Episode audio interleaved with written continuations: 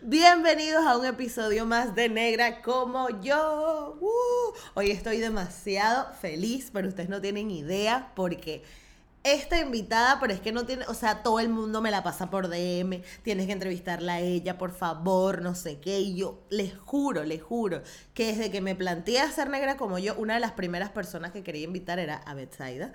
Y, y se me hizo muy difícil contactarla porque le mandé un correo y bueno, Betsaida me, me, me escribió como ocho meses después. Y este, pero bueno, las cosas pasan por algo porque fue el mejor momento.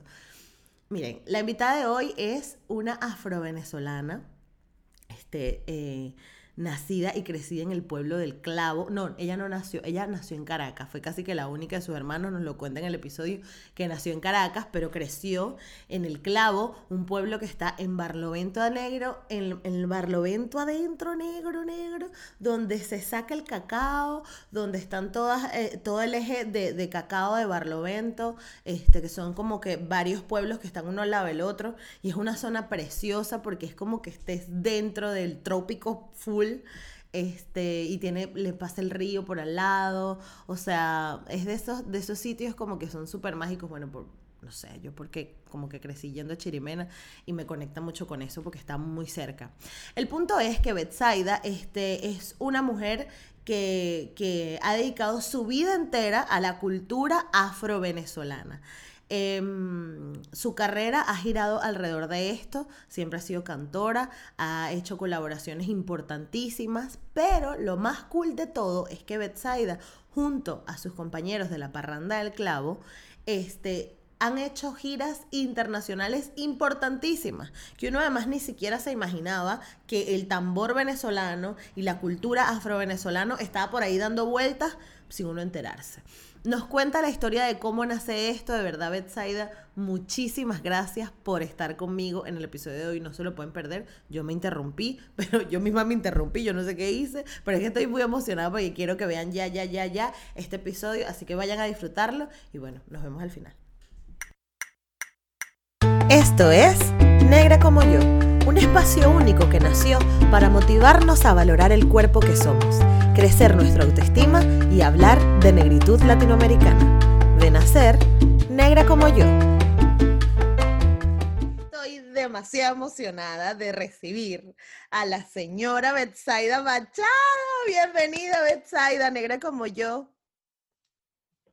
Gisette, te dije que me tutearas, ¿ok? Ay, perdón, perdón.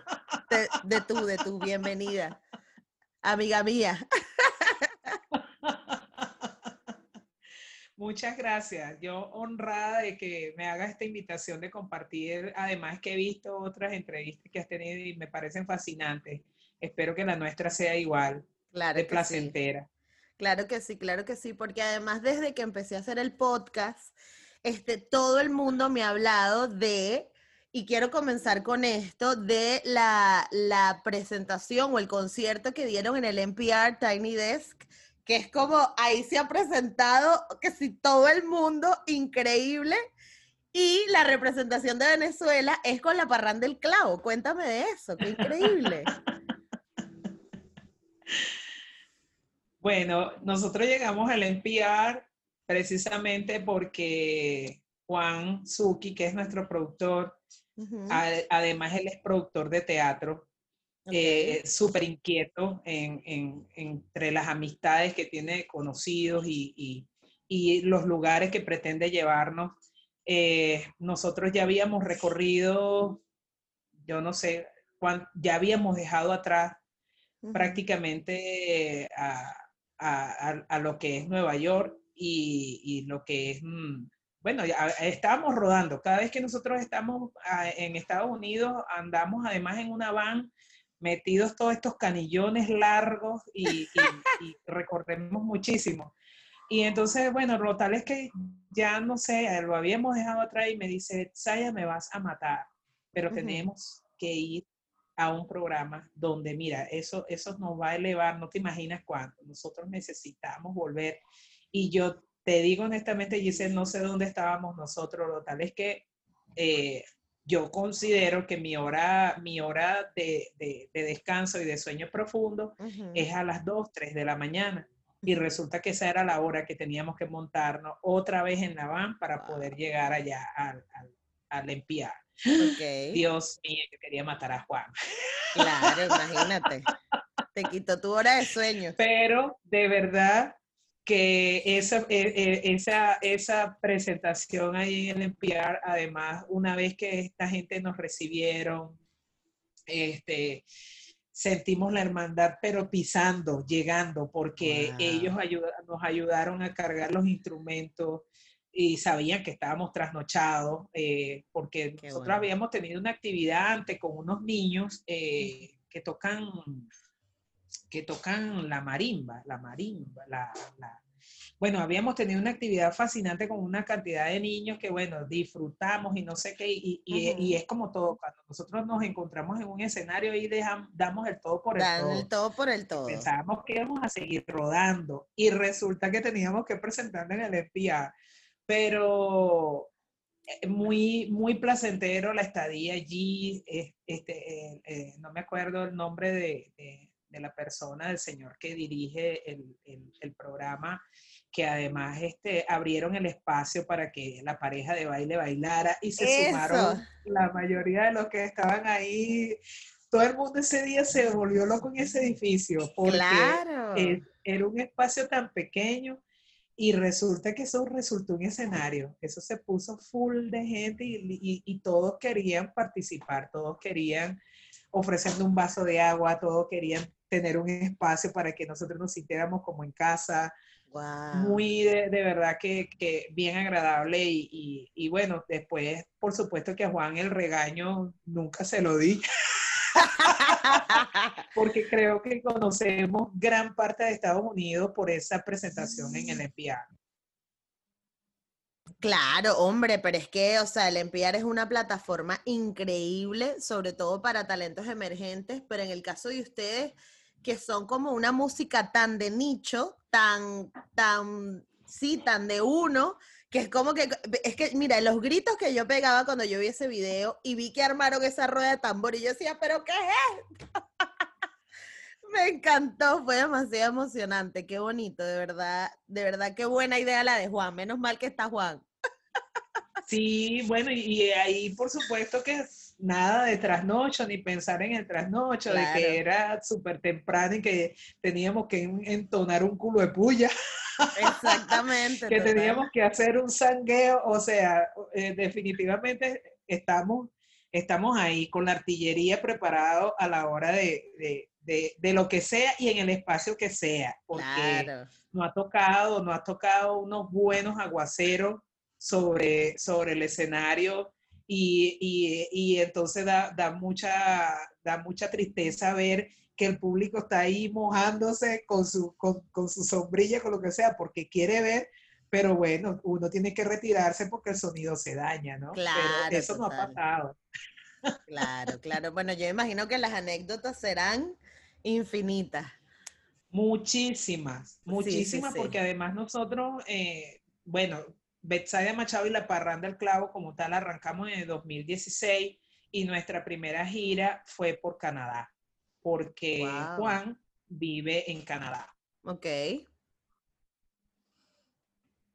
Y, ajá, ahora, pero yo quiero hablar un poquito más atrás. Vamos a hablar de ti. ¿Dónde naciste tú? Este, ¿de dónde te viene esa vena artística? Mira, nací en Caracas, Yo vengo de una familia súper numerosa, Nicolasa Martínez, que está por aquí cerca. Ay, mándale saludos a Nicolasa. Con gusto. Nicolasa con tantos partos, a mí fue la única que me trajo acá, nací aquí en Caracas, porque supuestamente era un parto difícil. Ok. Y entonces, bueno, todos nacieron en Caucagua, en El Clavo, a mí me trajo para acá, para la maternidad sección Palacios. Pero lo que hice fue nacer nada más, porque por supuesto mi crianza en mi Clavo, Barlovento está Miranda, eh, nací un primero de agosto del 73, ya son ok. 47, Gisette, a mucha Pero honra. mi amor, Blackton Crack, definitivamente usted está perfecta. y bueno, mi bachillerato, por supuesto que de, cantando desde los años. Eh, en el pueblo del Clavo, a nosotras, mis hermanas y, y, la, y el maestro Esteban, que todavía está en vida, mi primer profesor de canto, él eh, se la pasaba en casa haciendo canciones, componiendo y haciendo cosas. Entonces, él siempre me tenía a mí como, como, como, la mascota del grupo porque era la más pequeña, ¿no? Ok. Y eh, mis hermanas tenían una agrupación que se llamaban Los Aspirantes. Okay. Con esta agrupación nosotros hacíamos los coros eclesiásticos, las misas de aguinaldo, eh, competíamos en todo mm. Mamporal, todo Barlovento. Eh, todo el eje cacao, todo el eje cacao de Barlovento. Sí, señor, de las cosas que había por ahí a nivel de parrandas y aguinaldo, ahí estábamos los aspirantes compitiendo. Qué y mira, arrasábamos con los premios, arrasábamos con, con todos esos, esos festivales, nosotros nos lo llevamos por delante. Claro, y no llegaron a tocar en Chirimena.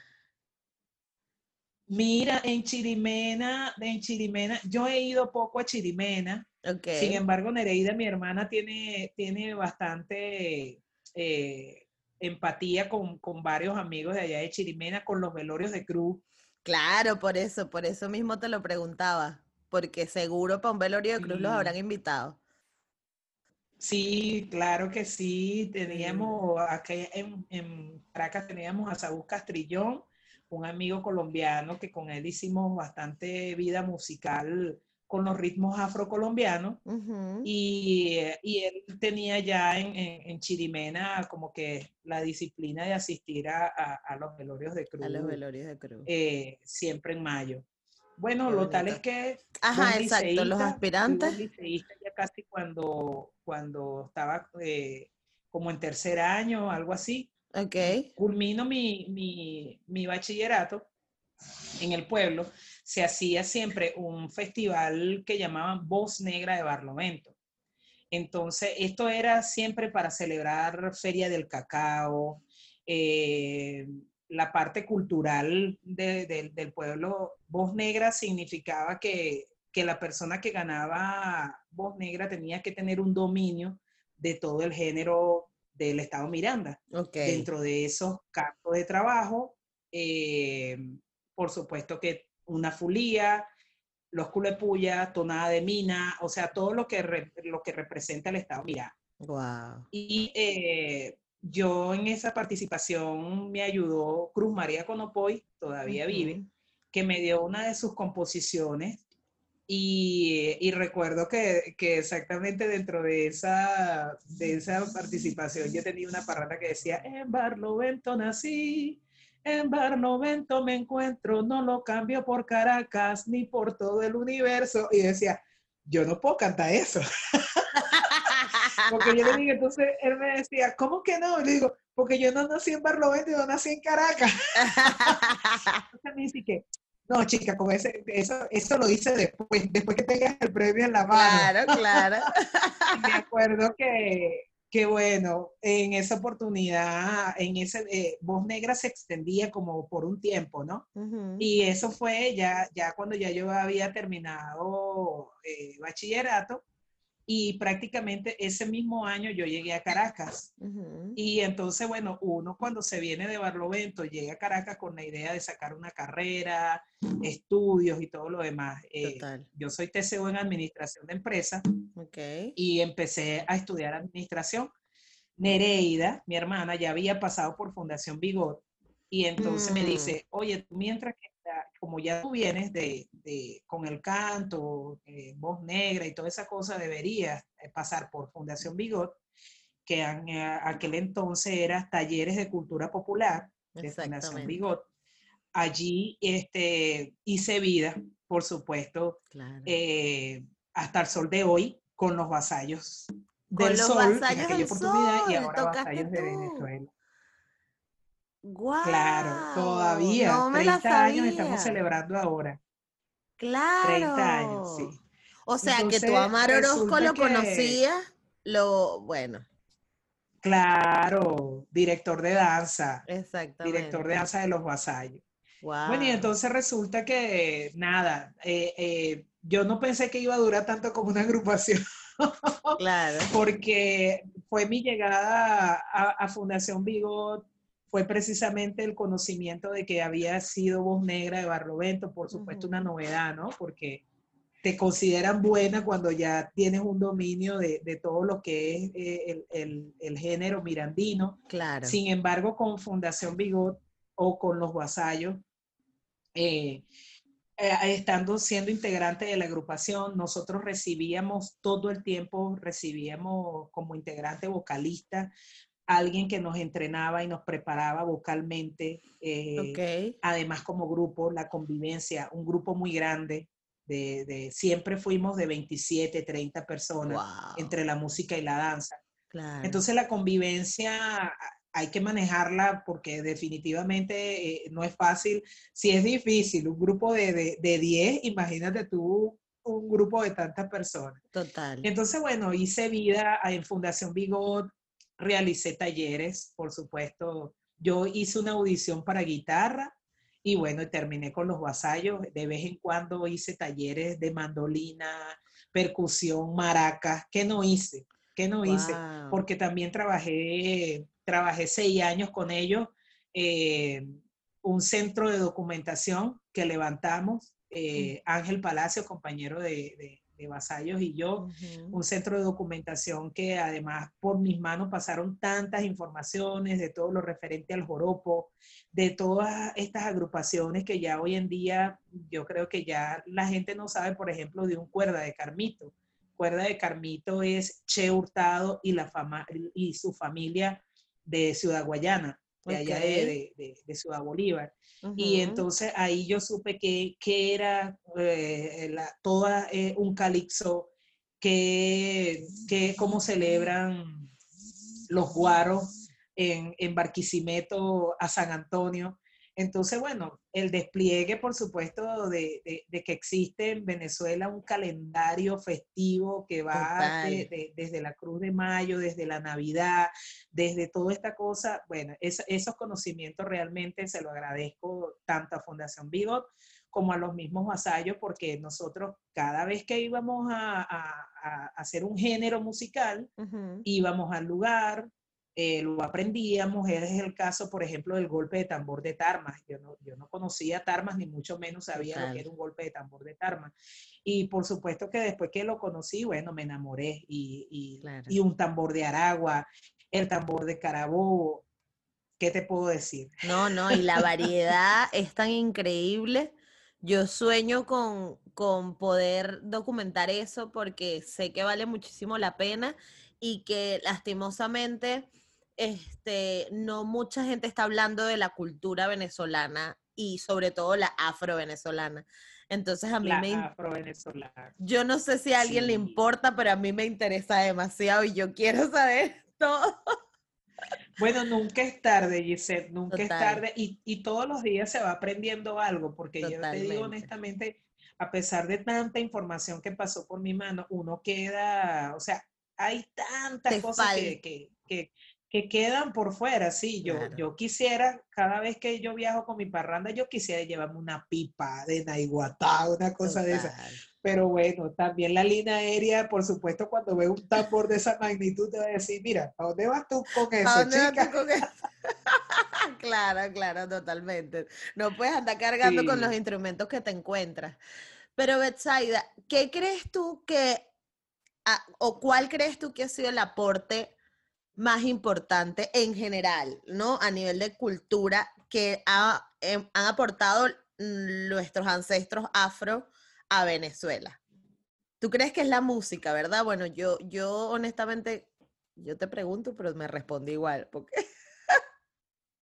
Sí, sí, definitivamente es el lenguaje universal.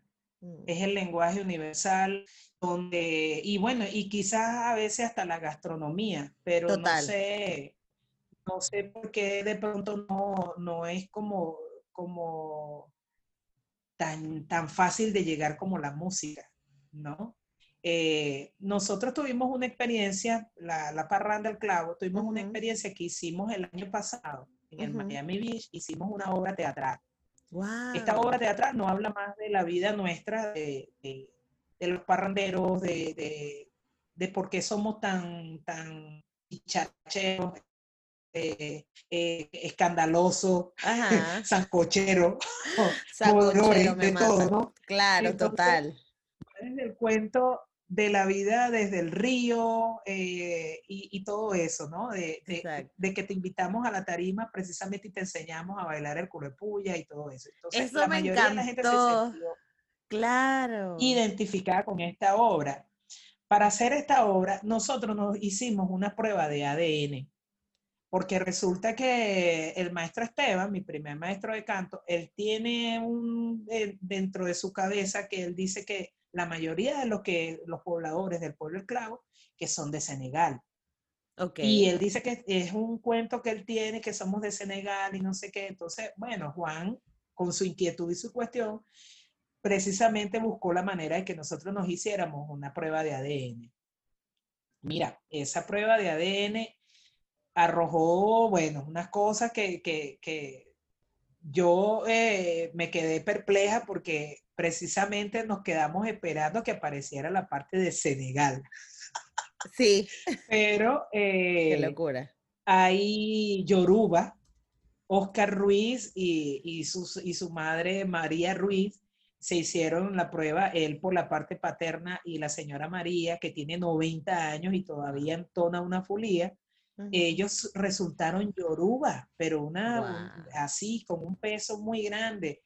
Nereida y yo este, nos hicimos la parte, yo por, me lo hizo junto con un hermano mío menor, okay. Eh, él por la parte paterna, yo por la parte materna, okay. y resultamos, eh, eh, ¿cómo se llama? Los, ya te digo, me viene lo primero es Senegal porque lo, lo claro. Pero el Congo, eh, Angola, están un poco de países por ahí en los lados.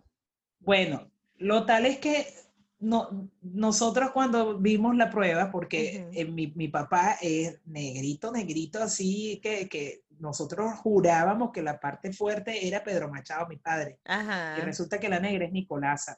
y resulta que mi madre es hija de indio, ¿no? Y entonces papá resultó con una, una parte muy fuerte de sangre española.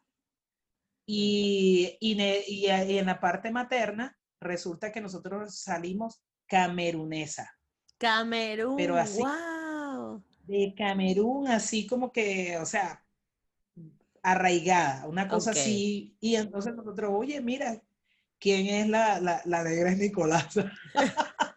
y nosotros pensando que, que, venía la parte fuerte. Imagínate tú. Para que tú veas que el color de piel, del color el color de piel no define nada al final. Definitivamente no. Y entonces Juan dice, bueno, ahora nos hicimos esta prueba de ADN, pero yo creo que vamos a tener que hacerle un ADN a los tambores.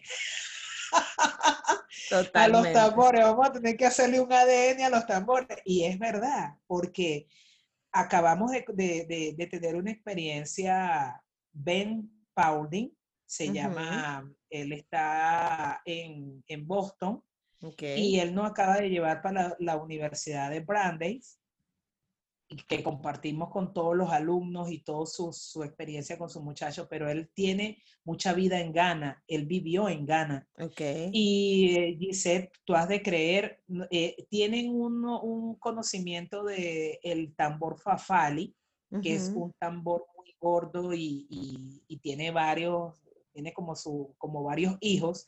Okay. Es como que si fuese la tonada de Mina Barloventeña, tal cual lo tocan igual, o sea, tiene, tiene la forma de rítmica y todo es tal cual como que si fuese en barlovento. Wow. Algunas veces se lo meten dentro de las piernas como que si fuese el culo de puya. Ajá. Y entonces la, la, la, la, similitud de que sea netamente del estado Miranda, ¿ok? Porque de pronto pudo haber sido que, ah, mira, se toca como el tambor de barrovento. Total, o se toca claro. como el caraballeda. Okay. Pero que sea netamente barnovento, tal cual como se toca la tonada de mina, como se toca el culepuya, el tambor a cabalgadura, que muy poco se, hay, aquí en Venezuela el, el, tambor que se toca así es el culepuya, pues, que es el que se mete entre las piernas, Exacto. porque los demás van en el piso, el cumaco va en el piso. Entonces, oye, nos llamó muchísimo la atención y fue una experiencia, otra experiencia más. y por eso te digo que entonces empiezan a explorar otros, otros géneros y otras cosas que tú dices, bueno, nos quedamos cortos, pues. Total. En celebración a San Juan hay infinidades de, de, fiestas que uno ni tiene conocimiento. Totalmente, totalmente, ¿no? Y que, y que lo bonito de eso es que te reconcilias con quien eres, ¿no? Yo creo que a nivel personal es súper bonito encontrarte con eso porque entiendes muchas cosas de ti, agradeces, aceptas otras y no te das cuenta hasta que no lo vives. Eh, sí, señor. Entonces, qué bonito. Betsaida, cuéntame cómo nace ahora sí la parranda del clavo, porque ahora que me lo dices es algo, es prácticamente nuevo. Yo pensaba que, que tenían años en esto. Sí. Mira, no, la parranda del clavo es más vieja que yo. Ok, ok. si yo tengo 47 años, yo creo que ya la parranda va arribando a sus 50 años, quién sabe ah, si no claro, exacto. Porque el primer parrandero era Pedro Machado, mi padre, trompetista del pueblo. Y, y, que se fue con, con 82 años exactamente en el 2016 él, se fue en ese año en que nosotros emprendimos estos, estos viajes por, por, por toda, por toda América. Okay. que yo digo que ese estuviese, ese estuviese ahí esperando su turno, eh, montase en ese avión en cualquier momento. Porque ese era el primer parrandero. La parranda, el clavo como tal, es como digo yo, mira, no es Bexaya Machado, es todo el pueblo del clavo. Total. Eh, nosotros el único disco que tenemos lo hicimos en el pueblo, lo hicimos eh, debajo de una mate mango, porque fue precisamente como para darle ese regalo al pueblo, se llama de Mango Tree. Eh, porque, precisamente, mira, e, ellos en lo, que, en lo que vieron que lo iban a unir junto con esta experiencia de, que saben que yo tengo años eh, ya en esto, que, en una oportunidad llevé a los vasallos, que también pertenecí a los tiempos fuertes de un solo pueblo, cuando un solo pueblo andaba en pleno apogeo. Y, ah, la, y, la, y, la, experiencia que, que, me ofreció Juan fue, ya que tú tienes este, tu gente, de tu pueblo del clavo, o sea, y que yo quería conocer más de ti, yo que pienso que esta es la oportunidad, pues me dice, esto, esto no se puede quedar aquí, dice, esto tan bueno tiene que conocerlo el mundo, tiene que conocer, coño, que esto existe, que ustedes tienen tantos años y ustedes no han salido, lo más lejos que han ido ha sido al guapo. Era lo más lejos que habíamos ido, o sea, porque rodábamos dentro de la misma, dentro del mismo pueblo, pues. Dentro de lo Y entonces yo le digo, bueno, unas que otras oportunidades venían a Caracas, pero a cosas específicas. Claro. Eh, una fiesta de, un amigo. Eh, Asterio Betancourt es uno de los fundadores de nuestra parranda. Ok. Y sus hermanos tienen un gimnasio aquí en Caracas. Okay. Y entonces ellos casi siempre venían para, para acá, para el gimnasio de, los hermanos de Asterio. Okay. Entonces él se llevó un equipo para allá, para el clavo, y, y yo le dije, mira, en mi casa hay una parranda que sale todos los primeros de enero esa parranda sale a las 11, 12 del mediodía y son las 2 de la mañana. Y esa parranda, a medida de que se va poniendo más tarde, esa parranda va agarrando más sabor. Claro. Dice, yo no me porque va agarrando más caña. Para ver sí, señor.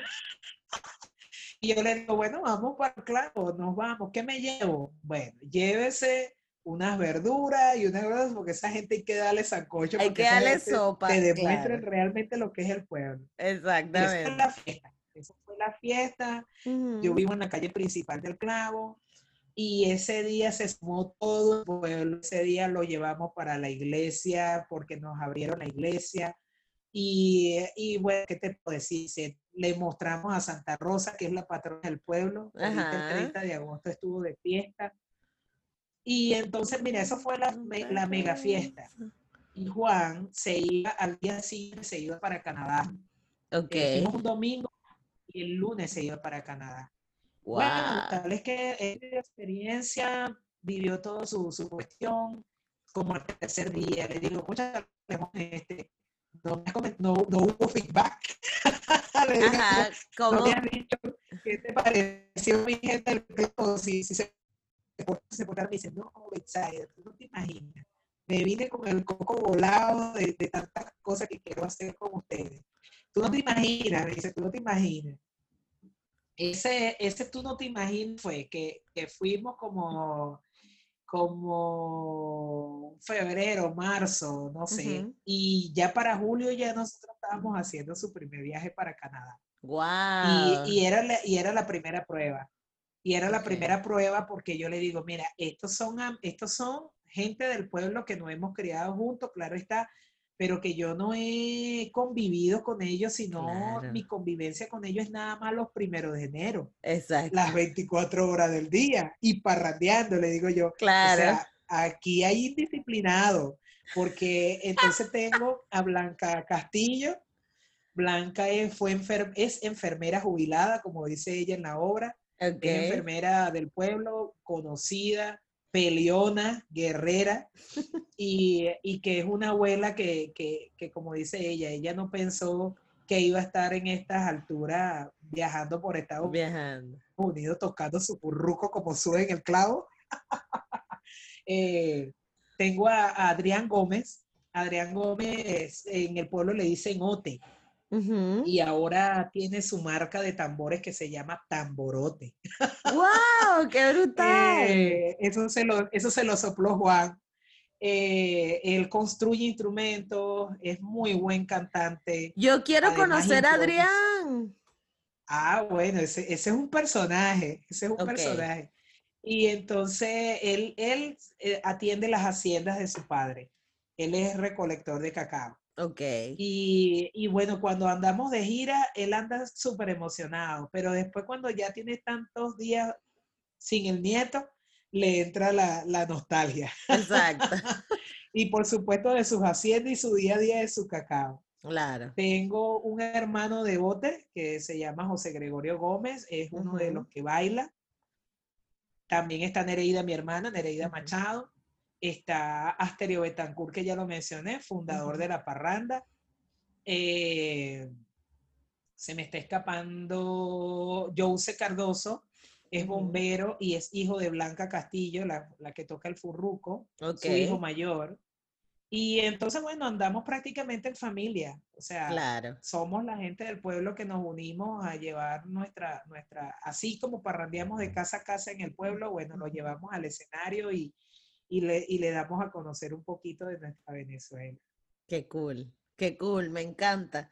Me encanta y que, que, mira que de algo tan inocente que ustedes lo que querían era mostrarle a Juan este, cómo es una parranda. Él terminó sí, señor. ayudándolos a, a, a, internacionalizarse. ¿Y qué tal ha sido la experiencia que o, o el recibimiento de la gente en los Estados Unidos o en, o en los países a donde, a donde han viajado, no sé si han ido a, a, otros países aparte. Lo que pasa es que Estados Unidos es como un universo él solo, porque tiene tantos estados y es tan grande.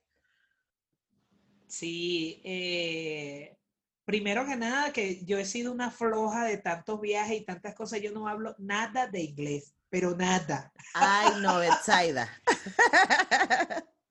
una chuleta que me aprendo para, para decirla en el, en, el, en el público y después cuando me bajo de ahí, no me pregunten porque no hablo nada de inglés. Te imaginarás, nosotros en ese Yo me imagino ese bochinche. Para viajar a Canadá. Ajá. Eh, Adrián Gómez, el gran ote, estuvo sentado todo el tiempo, ese no se paró, pero ni para el baño. Ese no se paró para en el avión, pero ni para el baño. Y entonces, bueno, nuestro repertorio, como te has dado cuenta, tiene algunas piezas que, que, que, que hablan de nuestra situación, de, de, de, lo que aqueja a, a, Venezuela, que realmente sentimiento, que es una de las piezas que hacemos, me dan ganas de llorar, cómo matan a la gente. Eso lo hizo José Cardoso y él lo, él lo hizo por una vivencia directamente en el pueblo. Él lo hizo porque a su hija mayor le mataron su, su profesor de educación física, lo mataron en el pueblo. Y entonces es una lástima que lamentablemente Venezuela se haya puesto así, como dice él, o sea, yo lo hice con letra de lo que, de mi vivencia propia, no, no de lo que de lo que está sucediendo desde hace años en Venezuela y que cada día va en creciendo. Y entonces eh, la gente, sin sabiendo que nosotros no hablamos nada de inglés, la gente nos los hace saber, o sea, dice, quizás no hablas el, no hablas el idioma, pero yo siento, yo siento lo que, siento tu repertorio, siento lo que me quieres decir. Mm. Y, nada más con eso ya, ya tú sabes que, la gente percibe, pues, así como les damos ese, ese momento de alegría, también la nostalgia, ¿no? Total. Claro, claro, me imagino que debe ser súper, súper fuerte también para, imagino toda la gente que tiene años allá viviendo, este, y que se encuentren con algo que dice Venezuela por todas partes, porque además esto, lo que te decía al principio, ¿no? Esta música es muy de nicho, no es una música comercial, no es algo que tú vas a estar escuchando en todas partes y que, y que ustedes se dediquen a esto y que además lo hagan con cariño y con y algo que les sale también tan natural, porque es que tú me estás contando lo de la parranda y yo vengo de una familia que es tal, tal que así. No, o sea, mi tío agarra un tobo y con el tobo se pone a cantar, otro tío agarra el cuatro y se arma una parranda en cinco minutos y uno no entiende cómo y uno viene de eso. Y es súper bonito mostrarle a otras, a otras partes de Venezuela eso, ¿no? O mm, cómo, cómo vivimos las personas que, que nacemos en Barlovento o en, o en comunidades afro, porque este, es algo, es algo como único. Eso que tú hablas de y hacer sancocho en el río.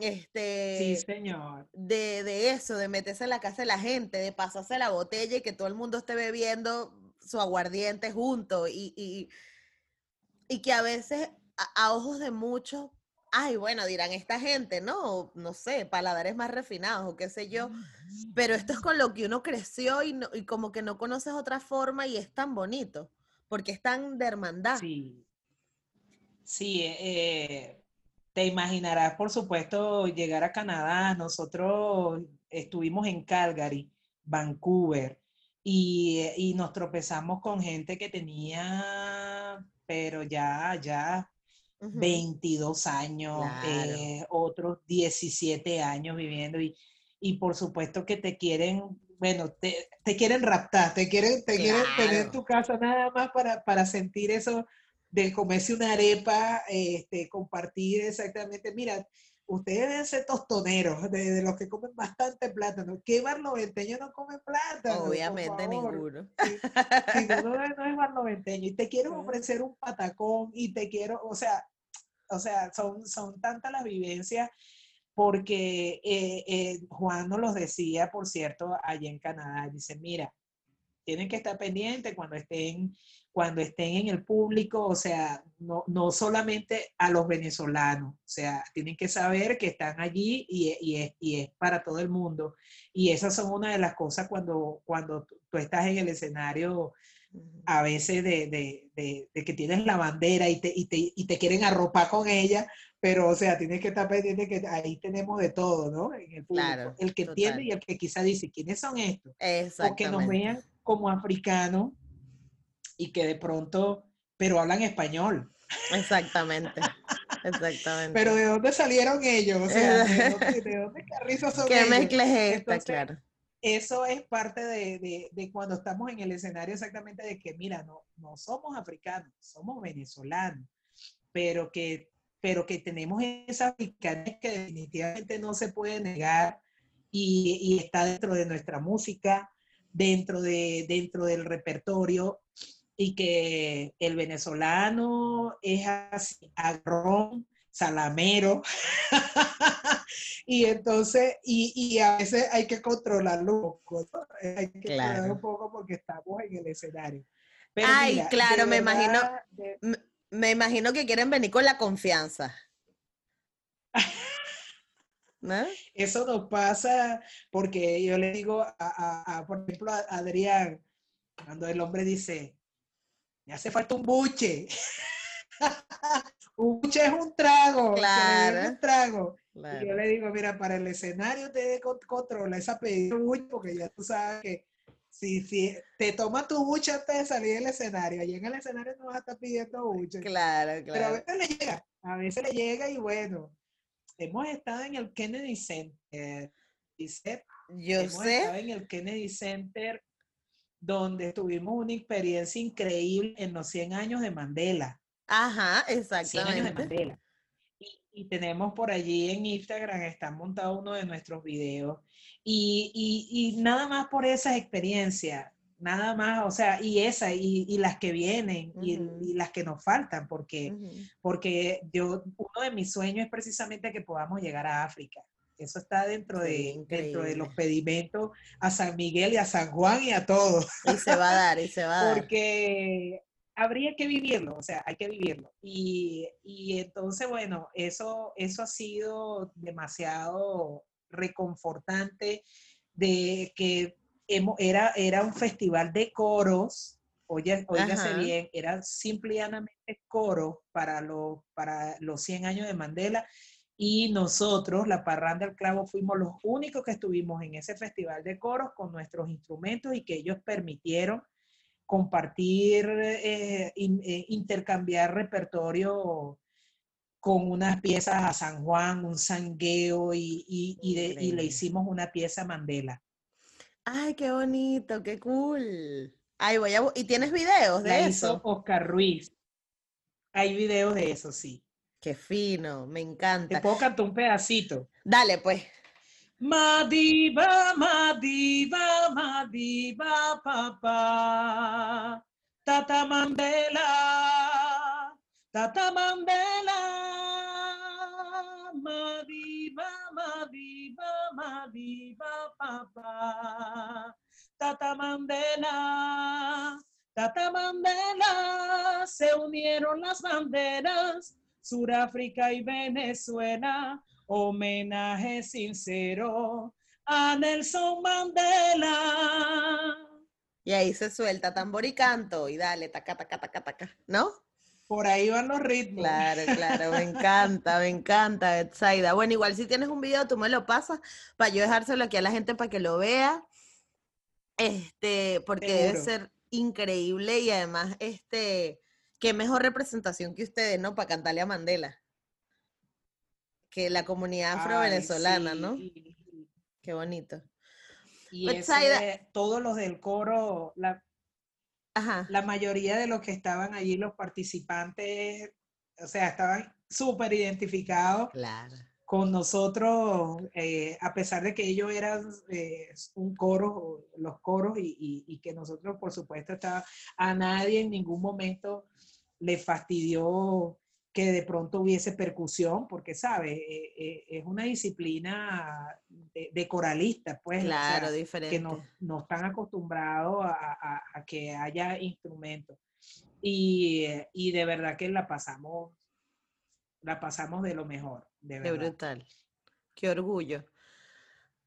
Be- Betsaida, yo no sé si tú alguna vez has escuchado también, am, hay una etnia específico del Congo, que cuando yo escuché, o sea, cuando yo vi ese video te lo voy a pasar, es que se me pararon los pelos porque la estructura musical de esa, de, de esa presentación en específico era como escuchar un tambor de barlovento. Era increíble. Lo único es que obviamente las palabras eran diferentes, pero como estaban estructurados los coros, los ritmos, era alucinante lo parecido que era. Yo me imagino que este, debemos tener como distintos, distintas influencias, ¿no?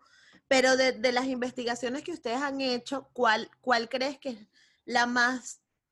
La, la- me, me comentaste que Senegal, pero ¿tienes algún país que tú digas, wow, es que esto es idéntico a lo que hacemos en Venezuela o, o, o algún otro país Bueno, que... eh, nos pasó esa experiencia, como te comenté, con Ben Paulding, que él Ujú. tiene, vivió dos años en Ghana en Ghana, y, ok. y que conocimos su, su tambor, que, que es el Fafali, Ujú. eh, y, y que nos llamó muchísimo la atención. Bueno, y quizás nos iremos tropezando con más cosas. Ujú. Hasta ahorita, eh, porque esta, esta, esta cinta me la regaló Jacqueline Ragó y es de Ghana.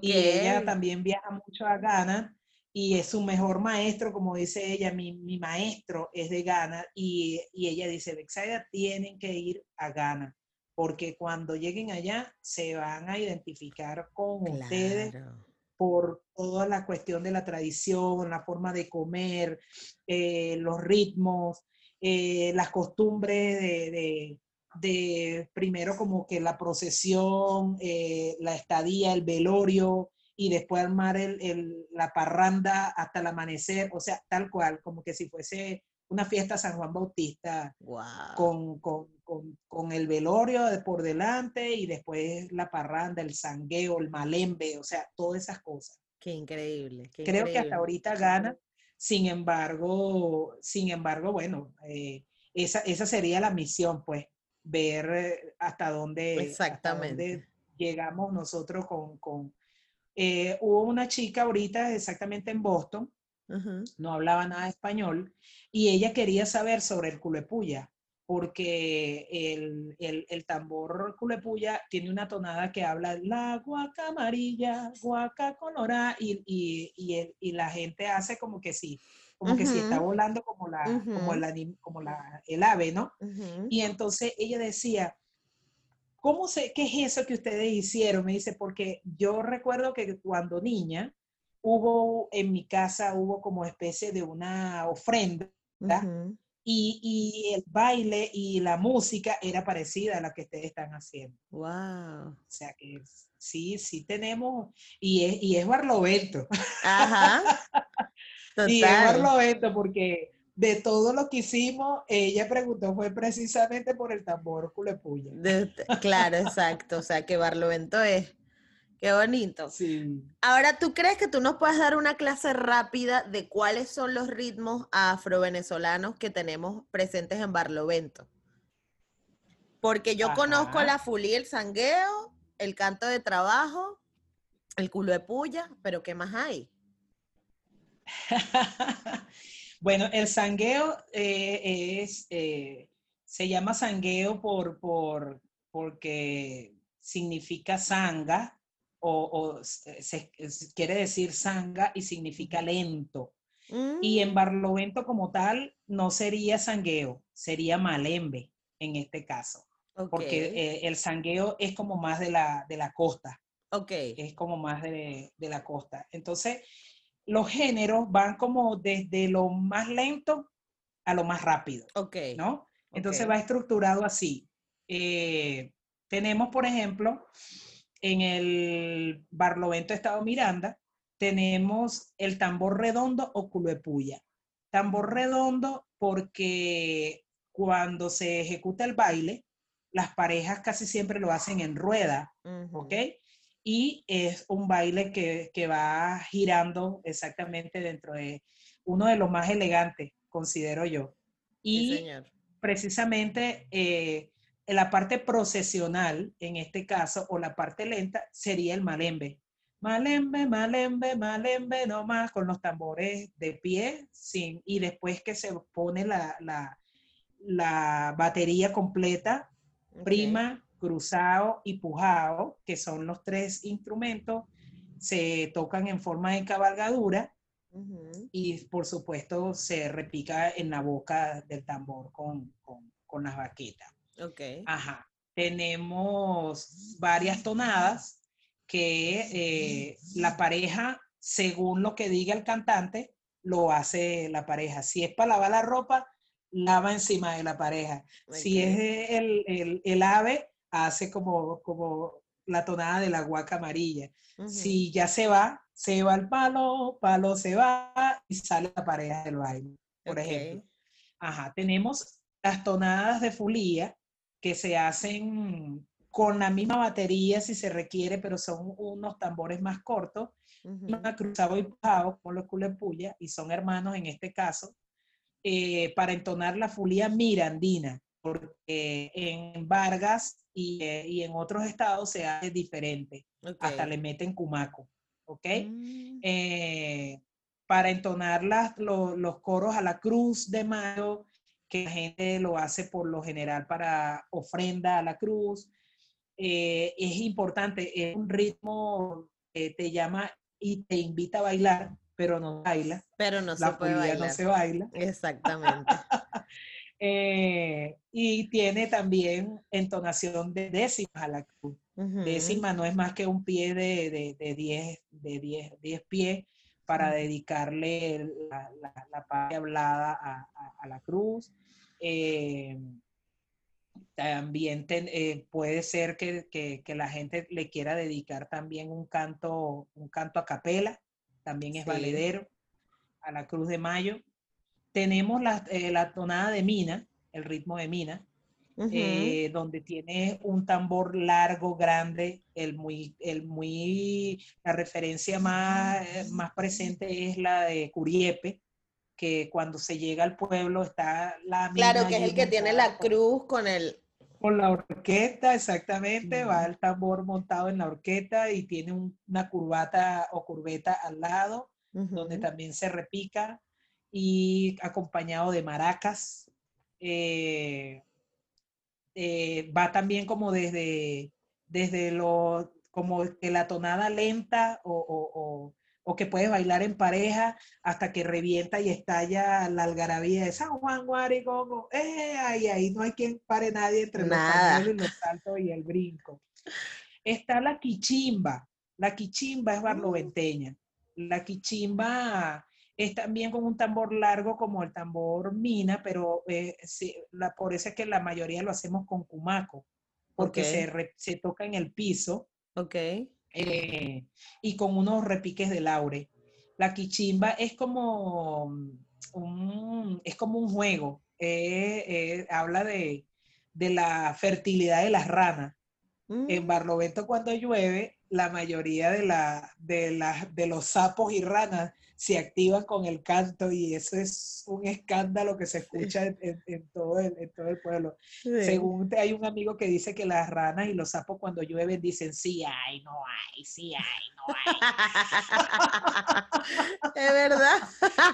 y entonces ese, la quichimba es, como eh, esa, esa, ofrenda o, habla de la parte fértil de, las ranas porque se alborotan y eh, van en pareja, se presentan eh, con pañuelos y la, y la, y la pareja que va cantando, la, la, persona que va cantando indica lo que hacen las parejas. Eh, saluda, una, una, reverencia, el baile de las ranas, las caderas. Entonces nosotros lo, la parranda del clavo para, para compenetrar con el público, lo hacemos como terapia. Eh, como digo, mira, si existe un spinning y existe eh, el, calentamiento, bueno, aquí te traemos la tamborterapia. La tamborterapia, Entonces, claro es una de las piezas de las que por lo general hacemos, donde la mano a la cadera, la mano en la cabeza, la mano en la cintura, porque realmente es como un juego. Claro. Y Chimba claro y también eh, el Kitipla. El, Kitipla, es, verdad. Eh, Belén, que ya, ya murió, pero muy conocedora de, la, agrupación Eleguá de Tapipa y que también ha recorrido mucho. Ellos, Belén era de las que a su edad ya, una señora mayor, se tiraba en el piso para tocar su, su kitiplá y, y, no pedía la mano a nadie para pararse del piso y tocar su kitiplá donde, donde eh, la, la batería, si se requiere, también es como, es como el, como el culepulli, como la fulía. Prima, cruzado y pujado. Hay algunos que le meten, le meten dos, dos de se llama Kitipla porque su mismo nombre y el eco de, de, de, la, de tocar el tambor lo indica, ¿no? claro, suena Kitipla, Kitipla, Kitipla. Ok. Exactamente. ¿Qué otro? Hay la marimba, creo que es, la marimba, eh, que es como, eh, en Colombia creo que la, la tocan mucho, pero también en Barlovento había, eh, se hacía eso que es como con una tapara encima de, encima de mm. unas cuerdas. Eso se hacía mucho en Barlovento. Ha sido uno de los géneros que se han ido perdiendo claro. en Barlovento. Claro. wow, Betsaida, no, pero imagínate, aquí podemos estar toda la tarde echando cuentos, yo fascinada, yo fascinada. Pero, ¿tú qué crees que nos hace falta a los venezolanos para reconciliarnos con la cultura? O sea, ¿qué, qué, qué nos recomiendas hacer para que, nos, para que le agarremos cariño? Bueno, eh, la mayoría siempre dicen el, rescatar. y, yo, y, yo, digo que realmente no es rescatar, o sea, siempre han estado allí. Lo que es echarle la mirada, ser arraigado con, con, con, con, lo tuyo. O sea, si yo tengo ahorita un sentimiento, como digo yo, tengo varios sobrinos que están eh, instalados viviendo en Chile y, eh, y están por allá donde están cantando otro himno, donde nos están conociendo otras cosas. Y yo le digo, ustedes como padres tienen que inculcarle que vienen de Barlovento, que son barloventeños y tienen que darle a conocer este, nuestras, nuestras costumbres. Claro. ¿Ok? Entonces, sí, es como, es como precisamente tener ese, e, e, ese, ese pedacito de, de, de, nuestras, de nuestros ancestros, de nuestras crianzas. ¿Ok? Eh, yo recuerdo que, que, siempre en la casa, por, por, por ser eh, Pedro Machado, mi padre, el, el, trompetista y el, y el, músico y la cosa, pero yo digo que mi afinación viene de, de, de, mi madre. Yo pienso que Nicolasa canta afinada. Lo que pasa es que, bueno, ella canta bajito, nunca se dio a conocer, nunca pero considero que ella es muy afinada. Y entonces yo digo, eh, eso viene de Nicolasa, pero, pero bueno, aquí estamos. Conchale, pero tú tenías... Fue como que se llevó la batuta. Claro, pero tú tenías a Pedro Machado y a Nicolasa, ¿cómo esa familia no iba a cantar bien? ahí afina todo el mundo. Un parrandero empedernido. Ese era, bueno, yo digo que Nereida, mi hermana, es, es mi papá versión mujer. Porque Nereida también es parrandera. Nereida es, la que baila. Ah, es la que, ah, imagínate tú. Que baila y, es la también vocalista, pues, de, claro. Claro, claro. Qué fino. Qué chévere que además puedas hacerlo con tus amigos, con tu gente. Este, y yo imagino que, bueno, como me dijiste antes, las vivencias serán un montón, pero nosotros ya estamos sobre la hora y de verdad yo me lo he pasado súper bien. Súper bien, Betsaida, de verdad. Muchas gracias, Giselle. Muchísimas gracias. Tengo meses detrás de ti, quiero que lo sepas. pero, pero las cosas cuando son tienen que ser. Así que aquí estamos. Así es. Así es, yo te agradezco muchísimo. Bueno, muchas cosas que conversar. Eh, precisamente desde cuando, quisiera saber de ti desde cuándo estás fuera del país, desde qué edad. Ah, yo tengo, voy para seis años ya viviendo en Barcelona, en España. Ah, Este, y, yo en cuanto pueda también voy a hablar con Juan porque tienen que venir para España también, que es eso de puro Estados Unidos. Y Europa, Hemos Europa. Estado. Ah, sí. Hemos estado, lo que pasa es que ha sido muy rápido. Ay, no, chica. Pero nos presentamos en Madrid. Ah, viste, claro. No, es que había que verlo. Nos presentamos en Madrid. No, pero tienen que venir a hacer bastantes giras así en todas partes para que vean, para que vean bastante la, la parranda venezolana. Te voy a poner en contacto con Juan. Sí, claro que sí, me encantaría conocerlo. Mira, Betsaida, pero yo quiero que tú me eches un chisme porque yo te vi por ahí cantando conservando y con C4 trío. Échame ese cuento.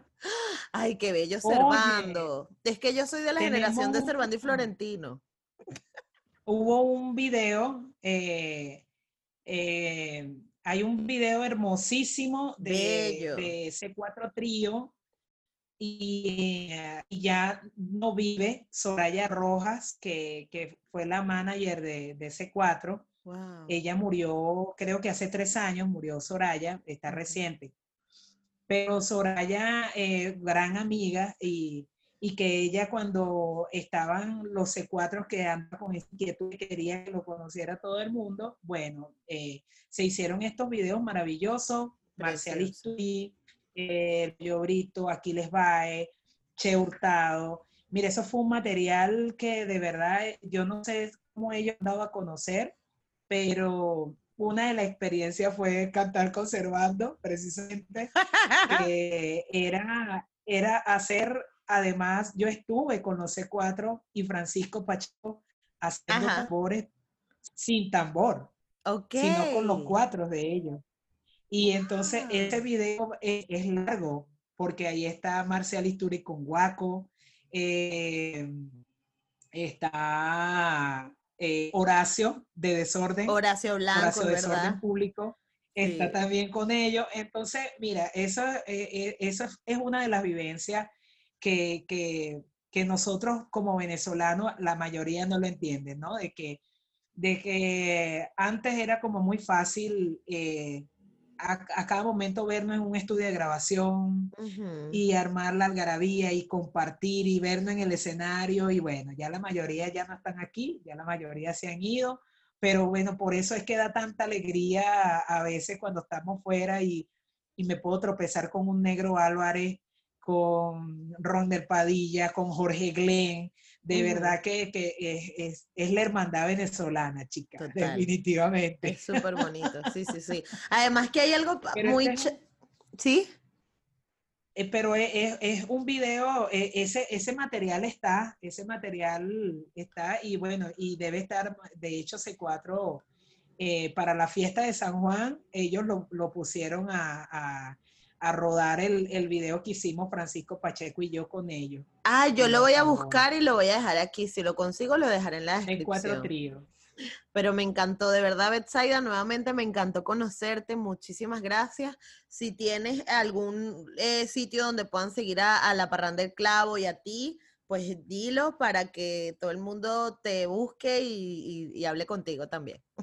Bueno, dicen que no hay nombre mal escrito, pero resulta que el mío es así tal cual, Betsaida con S y e Y, B-E-T-S-E-Y, arroba Betsaida Machado y hay un arroba La Parranda El Clavo.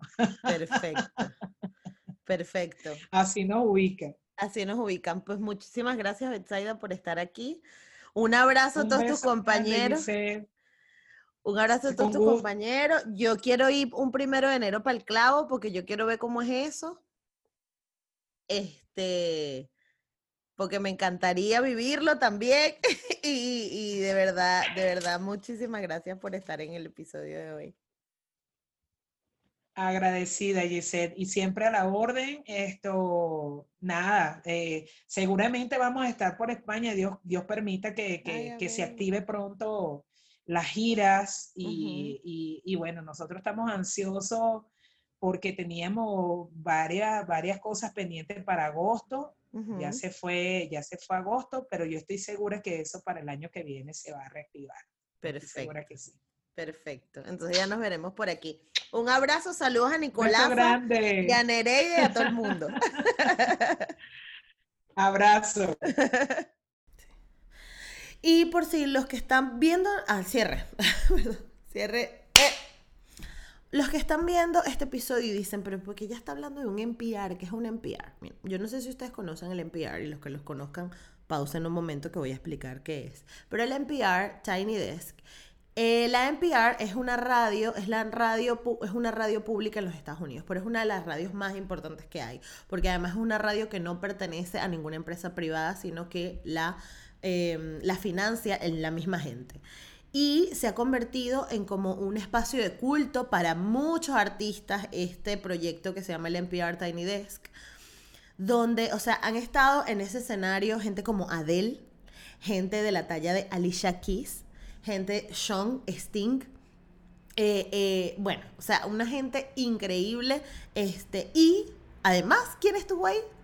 Betsaida Machado y La Parranda del Clavo, creo que han sido los únicos venezolanos, no mentira, estuvo de Vendra, bueno, a lo mejor uno de los pocos venezolanos que han tenido la oportunidad de estar ahí y representar a nuestro país y además lo hicieron con tambor, o sea, es que a mí se me hincha el pecho de orgullo porque es demasiado emocionante que se haya tomado en cuenta la cultura popular venezolana, este, que además siempre eh, se queda como que, ay, bueno, el tamborcito es para las fiestas. No, el tambor es cultura, señores, el tambor es súper importante y es súper importante que además fomentemos que se mantenga vivo porque a veces cuesta mucho Em, nos dejamos llevar por, por lo pop ¿no? Que no está mal tampoco, nadie está diciendo que está mal, pero también es importante que fomentemos la cultura popular venezolana porque es la única forma de mantenerla viva y de mantener vivas estas manifestaciones.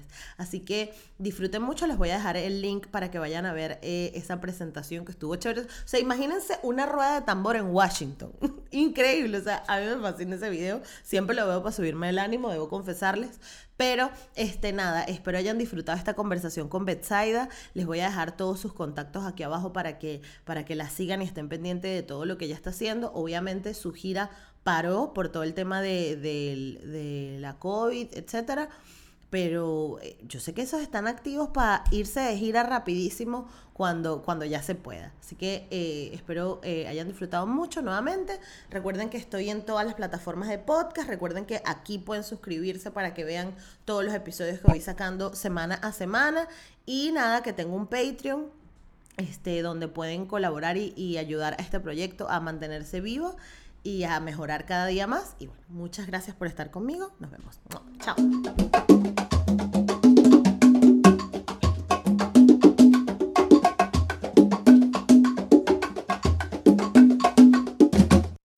When you need mealtime inspiration, it's worth shopping Kroger, where you'll find over 30,000 mouthwatering choices that excite your inner foodie. And no matter what tasty choice you make, you'll enjoy our everyday low prices, plus extra ways to save, like digital coupons worth over $600 each week. You can also save up to $1 off per gallon at the pump with fuel points. More savings and more inspiring flavors make shopping Kroger worth it every time. Kroger, fresh for everyone. Fuel restrictions apply.